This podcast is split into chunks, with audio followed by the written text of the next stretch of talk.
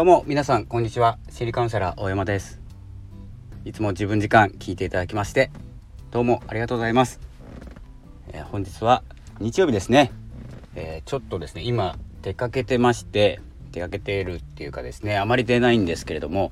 えー、時計をですね、え私事になりますが修理というか電池交換というかですね、え動かなくなったので修理出してたんですけれどもえー、そこでですね、えー、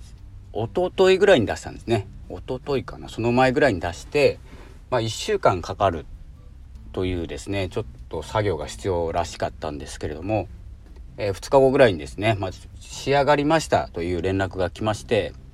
まあ、どっかですね、まあ、こちら北海道なんですけれども北海道には工場というかですね作業する場所がなくて、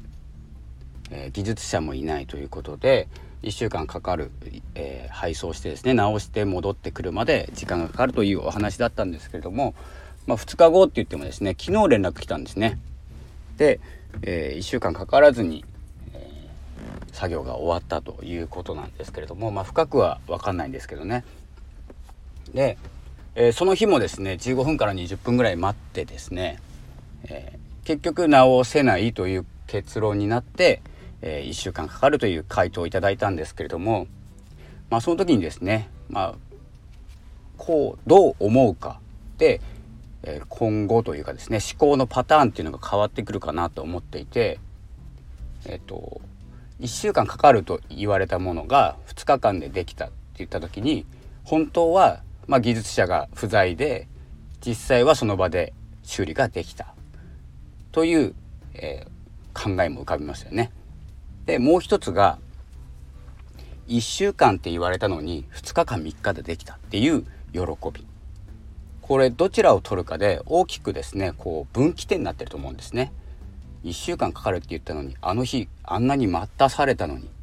えー、待たしたのに実際はできたじゃないかと思うのか。これが一つですね。もう一つが1週間かかるって言ったものが2日でできた、まあ、3日でできたでもいいんですけれども早めに仕上がった。ということで喜べるのか人を疑うのか。この2つでこう人生の分岐点っていうんですかね。これ思考のパターンになっていくので、えーと、いつもですねまあこういう風なんじゃないかってこう何て言うんですかね。あまり分かんないんですけどマスコミの方のような、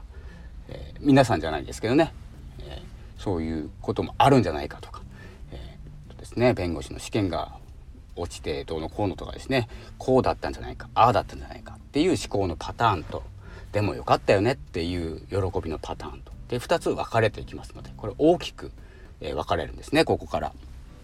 でその先にまた枝分かれしていろんなパターン思考のパターンっていうのが出てくるんですけどまず大きな分岐点っていうのは疑うか喜ぶかの2つなんです。ここをですね、えー、ちょっと今回の、まあ、1週間かかるという言われた時計の修理でですね、えー、喜べるのか疑えるのかどちらもできるんです。でもそこでですね、えー、自分の人生が大きく変わるとしたら、えー、あなたはどちらを選択するでしょうかというですね、え思い、えをシェアいたしました、え本当にね、え一つ一つ毎日こういう何て言うんですかね小さなイベントがあると思います。でそこで心をどっちに持っていくかっていうのは本当に自由なのでそして意識的にできなければ無意識にそう疑ってしまったり本当はできたのにあの時待たされた文句言ってやろうとかですね。でそれで俺の気が済むんだっていう方もいますし、えー、でもですねちょっと考えて何秒か考えればそういう思考も持てるんだなっていうですね情報知識を得ておくと、まあ、自然にできる人はいいんですけどね。自然にできる方と無意識ではできなくて意識的にここは良かったんだって思う、えー、思い込むっていうやり方もありますのでそしてパターン化していくということもありますので出来事を、えー、まあ本当に全て喜べれば全て全てじゃないですけどねちょっとまああの何て言うんですかねこう包んでますけれども、えー、怒らなきゃいけない時は怒らなきゃいけないしえ喜べるところは喜ばなきゃいけないということをですね、えその状況に応じて、え自分に正直に、え生きていきましょうということですね。まあ、自分らしくということなので、え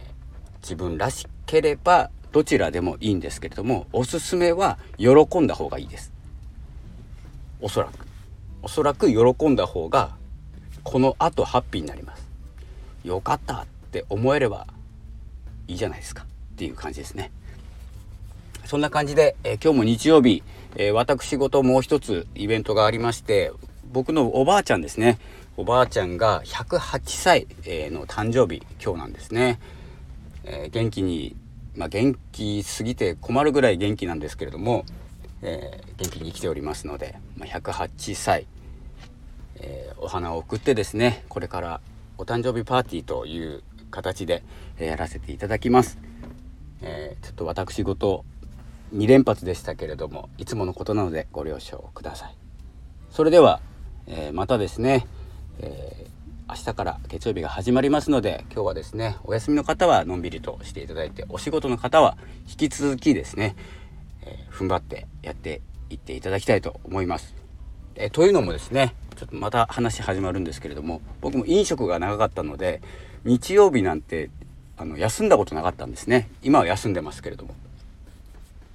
なので日曜日となると